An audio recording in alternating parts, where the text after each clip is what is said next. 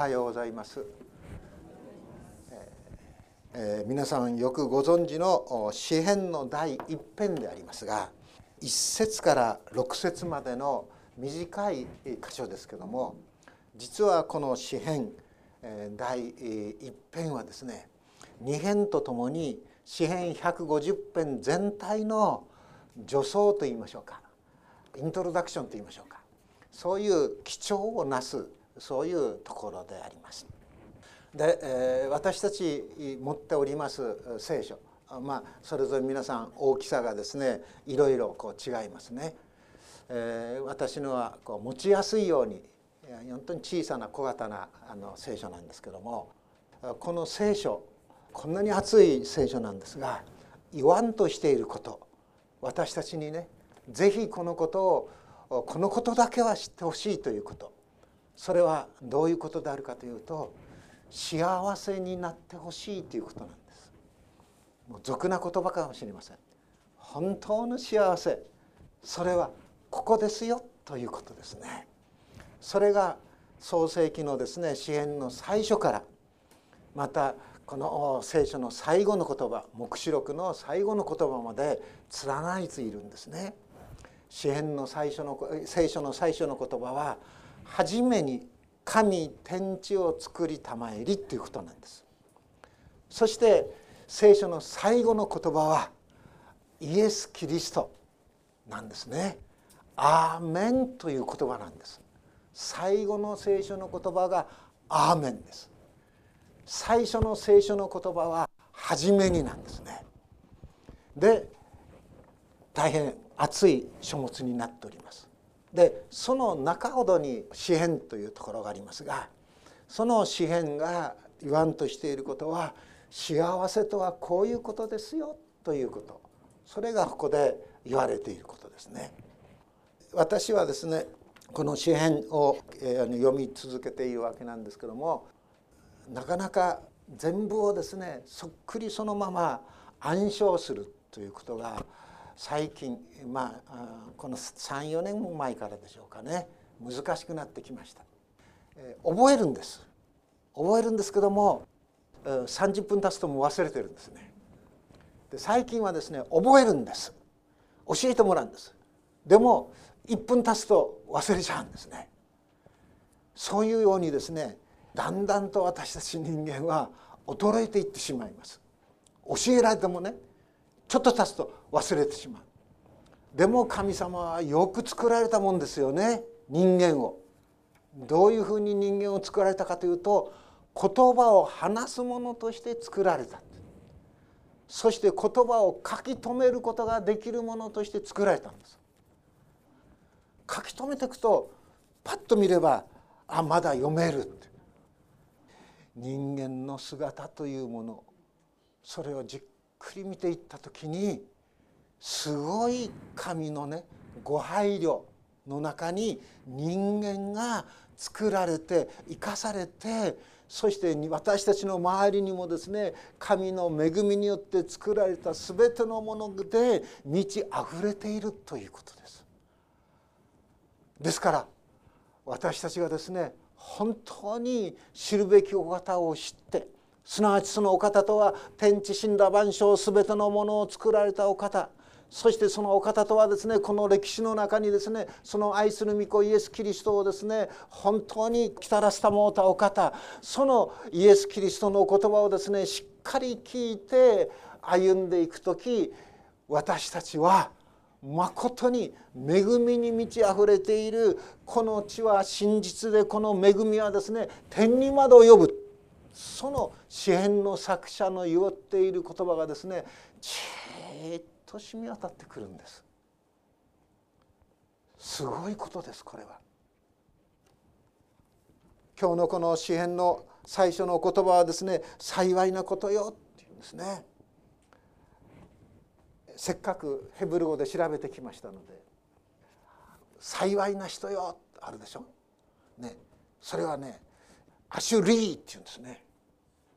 アシュリーな人よってアシュリーって言うんです。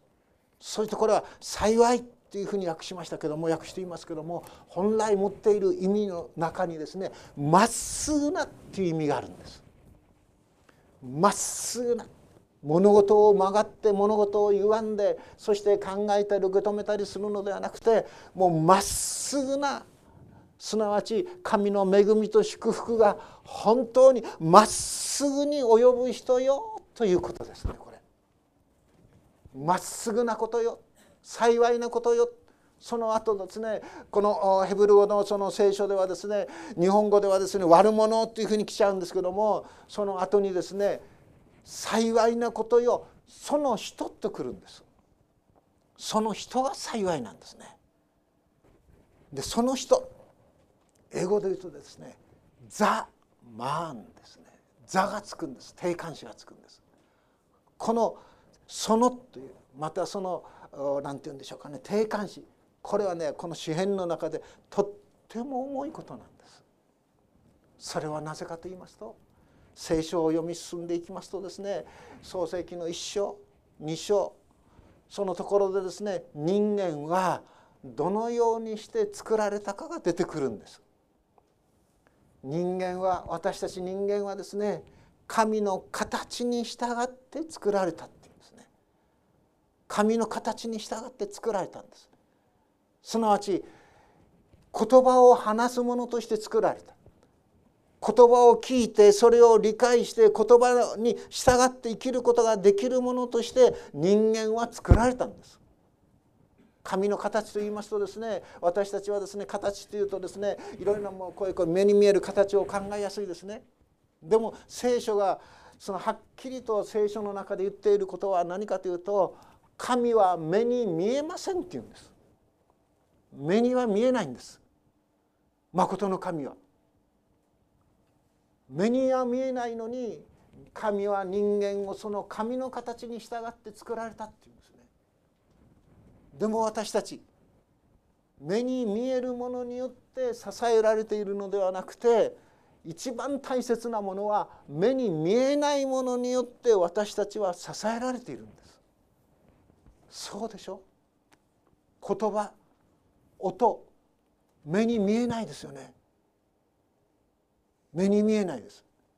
音楽もそうです10弦のことあるいは6弦のことを思ってですね主を褒めたたえよ音楽はですね目に見えないんです。でも音楽がない世界皆さん想像できますか？音がない世界なんです。ね、そして最も私たち聖書を通してまた教えられているものは何かというと信仰と希望と愛。愛それはですね目に見えないでしょ？ね、でも私たちはですね目に見えないものを愛という目に見えない最も大切なものを目に見える形で私たちはこの世の人々に表していきましょうということでイエス・キリストは人となりでこの地上に来られて私はこの地上に私の教会を建てますすなわちイエス・キリストがお弟子たちまた人々を愛されたその愛によって生きかつ歩む人々をこの地に私たちは築き上げていきますとイエス様は語っていてくださるんですね。目に見えないものを私たちは大切にしていく。そういう人として神は私たち人間を作られたんですよね。幸いなこと。その人。そして目に見えない。そういうですねものの大切さをですね二節の方でパンと飛んでしまうんですけどもその人は主の教えを喜びとし主の教え主の言葉主が語ったことね目に見えない語ったこと言葉をですねこの喜ぶその人が幸いなんですよって言うんです。そしてその幸いに行く前に何がここで記されているかというとこういうことに陥らないようにしてくださいねって言っているんですね。すなわちそれはまず悪者の計りごとに歩まず罪人の道に立たずあざける者の座につかなかったその人ですよって言うんです。悪者の計りごとに歩まずこの悪者の計りごとに歩まずということをですね頭の中でいろいろいろいろこう考えていたんですね。で、先週の火曜日ここでね、オリーブ聖書学校というのがあります。第1と第3が大体オリーブ聖書学校なんですがそのオリーブ聖書学校大体ここらに私座るんですね。そしてまあ十数名10名ぐらいの人がこういるわけなんですけども座ってですねふっと見るとこれ聖書なんです。でその聖書を見た時にですね前私があの前回お話した時にその最後の晩餐の絵がここに書いた中にあるんですその絵がそのまま残ってたもんですから詩篇の第一編ということで詩篇の第一編開いたんです。重いんですすごく。こんな重い聖書ないぐらいですこれ。これ詩篇ということなんですね。でここにですね第一編書いたんですね。そして悪者って書いてあるでしょ？日本語で。悪者の計りごとに歩まず。それを見た時にですねここに何て書いてあるかというと悪者をですね何て言っているかというとアンゴドリーなんですね。アンゴドリー。すなわち英語で神はゴッドって言うでしょ？英語の先生。ね。それをですね否定するんです。アンですから。アンゴッドリー。すなわち悪者とはどういう人であるかというとその根がね神を信じ神に従うという経験さのひとかけらもないそういう人々ですよということなんです。アン・ゴッドリーこの英語の訳はですねキング・ジェームスという大変あの英語の訳の中ではあのよくいろんな地域で長い間用いられてきたその聖書なんですけどもそのアンゴトリーということを私見た時に創世記の参照の記事を思い起こしたんです。すなわち創世記の参照は何が書いてあるかというとあのアダムとエヴァが蛇の誘惑。すなわちあそこで蛇という形をとってですねこのサタンが出てくるわけなんですけどもその蛇の誘惑にうまく乗じられて食べてはいけないですよ取ってはいけないですよと言われていた善悪の知識の実から取って食べてしまうんですね。創世記の2章のところを見ますとですね神様はですねこのエデンの園を作りそのエデンの園の中にですね人を本当に支えてそして必要な一切ものがその中にですね溢れていたそういう中でどれでも立って食べていいですよ豊かな豊かなそういうですね支えを神様は明らかにしていた。でもただ一つだけ善悪の知識の好みだけは取って食べてはいけません。取って食べるその時あなたは必ず死ぬって言ったんです。そういうお言葉をアダムといえば与えられていたんですが悪者そのサタンの誘惑にあってそしてサタンはですね神の言葉をですね信じないようにうまく仕向けていくわけですよね。取って食べても大丈夫じゃないの？神様は取って食べると死ぬって言ってるけどもそんなことはないよみたいな感じでね。そしてその誘惑にあってですねこの人がですねその木の実を見るんです。そうするとですねとっても美味しそうなんですね。食べるとですね実に美味しそう。見た目にもですね実に麗しいんですね。りんごの実真っ赤にね。富士とかなんとかあります？ですね味もいいですけどもこの赤い艶やかなね実を見るとですねもう本当にもう美味しいですよね。すなわち私たちの五感に食感に味覚にね訴えてさああなたは神の言葉を信じますか？それともその言葉をですね投げ捨てますか？で賢くなるというそういうすなわち神様抜きに賢くなりたいと思ったんです。神様抜きに人間は生きられる。そこが人間の不幸の始まりだったんです。悪者の計りごとに歩まずそういう生き方をしない人。そしてまた次にですね罪人の道に立たずでしょ？ここでいう罪人の道に立たずということを本当に思い巡らしていた時にあのイエス様の語った言葉罪人でもそんなことはしているでしょうということがですねルカの福音書の6章のところに3度も繰り返されるんです。自分を愛してくれるものを愛したからといって何の良いことをしているでしょう？そんなことは罪人でさえもしているじゃないですか。自分に良いことをしてくれた人に良いことをですねお返しする。そんなことはですね罪人でもしてくれたじゃないでしょうか。すなわち信仰のあるなしにかかわらず私たちの人間のその生活の中に一つの出来上がった生き方。それが罪人の道ですよね。道っていうんですから走りやすいんでしょ？踏み固められているわけですよ。罪人の道に立たずイエス様がここであの言わんとしていることは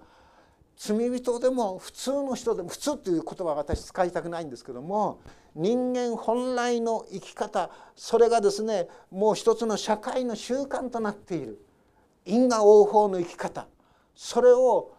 あなた方天地死んだ万象全てのものを作られた神を信じイエス・キリストを信じるあなた方はその生き方からやめた人だっていうことなんです。罪人の道にね立たないんです罪人の父に立たずイエス様あのところで何と言ってるかというと天の父はねどういうお方かよく考えてごらんなさいって言ってるんでしょ太陽は天の父が作ったお方です。その太陽は良い人にも悪い人にもねこの日差しを述べているじゃないですか、ね、太陽の日の光はね良い人にだけずっとこう当たってですよ。悪い人には当たらない。太陽の光はですねこの学校にいる人だけにずっと当たってですよ。刑務所の中にいる人には当たらない。そんなことないでしょ？ね。刑務所はいつも日の光が当たらない。暗闇ばっかし。私の通った中学校のそばにはですね女子刑務所日本で3つしかない女子刑務所の一つがあったんです。でも太陽の光は良い人にも悪い人にもきちんとまんべんなく当たるでしょう雨は実りの雨というものはですねこの良いお百姓さんだけが耕す畑にだけこの雨が降るんじゃなくて悪いね悪どいようなそういう人たちの耕す畑にも雨が降るでしょうって言うんです。イエス様はそこまで降りてきてお弟子たちにね天の父なる神を見てごらんなさい。神はですね良い人にも悪い人にも憐れみ深いじゃないですか。恵みを与えてくださっているんじゃないですか。だからあなた方もね自分の敵を愛しなさいって言うんです。自分の敵を愛せ。自分にですね快く思っていない人がいたとしてもこちらが何べ挨拶してもですね挨拶も返さないような人がいたとしても挨拶をしていきなさいよ。交わりを持ち続けていきなさいよ。ということなんです。私たちのそういうですね持って生まれた感情感覚感情というものはそれにですねぐっとこうしたくないって思いがあるでしょ？でも神はイエス様はそうであってはいけませんよということなんです。使いなさいよということですよね。そして聖書が私たちの教えんとしていることは自分にしてもらいたいことを他の人にもそのようにしてあげなさいっていうことなんです。でそういう人あざける者の座につかなかった。あざけるっていうのはもうそういうですね生き方。そういう生き方の中でとっぷり使ってですねもう本当にあざける。教会に行ってる者はあざける。信じている者はあざける。ね。そういうどっぷり浸からないでくださいねって言ってくるんです。でその人は悪者の計りごとに歩まず罪人の道に立たずあざける者につかなかったその人はどういう人なのかというと二節に書いてありますように主の教えを喜びとし昼も夜もその教えを口ずさむ人なんだ。主の教えイエス・キリストの教えそれをね喜びとするんです。聖書の教えをですね私たちはですね本当に繰り返し繰り返し心の中に覚え続けていくんです。いやイエス・キリストの言葉一つだけでも心の中にしっかりと留めていくんです。昼も夜もその教えを口ずさむっていうんでしょ口ずさむっていうことは思い巡らすということなんですね。あるいは黙想するということなんですね。そうしますとその主の教えその言葉がですねじーっと心にですね染み渡ってきます。お掃除をする時もね私は聖書の言葉をですね思い起こすようにしてるんですね。台所に立って食器を洗う時もねその聖書の言葉を思い起こすんです。食器はね洗剤をつければこうやってずっと洗えるけどもああ心の中に隠れた暗いところはですね洗剤ではなかなか洗えないなって。ね。洗濯石鹸でですね赤くなった手はですねやればですねこの落ちるけどもああ落ちないものもあるな。そういう落ちないものというものは何年経っても何年経ってもいやらしいほどに自分にくっついてくるでしょ。忘れたい忘れようと思っても忘れられないそういう面があるでしょ。ああでもそういう時にああイエス様は私たちの罪をね東が西より遠いようにザーッと遠ざけていてくださるああイエス様が罪を許すということはイエス様がもう私の罪私の咎めを全部忘れ去ってくださっているんだということを思い起こすんです。本当に何をするにも主の教えをですね口ずさんでいく時に私たちは時が来ると実がなるっていうんです。その葉かれない。そして最後の結びです。その人は何をしても栄えるんです。その人のすることの2割3割が栄えるっていうんじゃない全部栄えるってこれ聖書の断定なんです。断言なんですね。これすごいことでしょ。その人は何をしても栄える。まさにこれはね福音ですよ。祝福ですその祝福は次回私のメッセージ11月のですね確か6日ですね6日につながりますので、えー、どうぞ次に続きますのでそして次はですね支援のね第2編に行きます。ね、11月の末からですねアドベントを迎えますねそのことも含めて皆さんに、えー、聖書の言葉をお明かししていきたいと思います。どうぞ今日はねその人は何をしても栄えるんだって。そういう確信の上にね御言葉がそう言ってるんですから。神様がそう言ってるんですから。どうぞその確信の上に立って歩んでいただきたいと思います。神はこの教会我らをね祝福してくださる。祈ります。天の父なる神様恵みの中にまことに私たちが思いもかけないようなあのことこのこと神様一つ一つ恵みの中に置いて生かして支えていてくださっていることを本当にありがとうございます。どうぞしよう私たちのこの小さな群れですがあなたを喜ぶその群れとしてその喜びを本当に感謝のうちに神様行いに表していく一人一人としてなお私たちを整え続けてくださるようにお願いします目に見えない愛の姿が私たちを通して目に見えるものとしてこの地域の人々に証ししていけるあなたの群れとしてくださるように主イエスキリストのお名前によって祈ります。アメン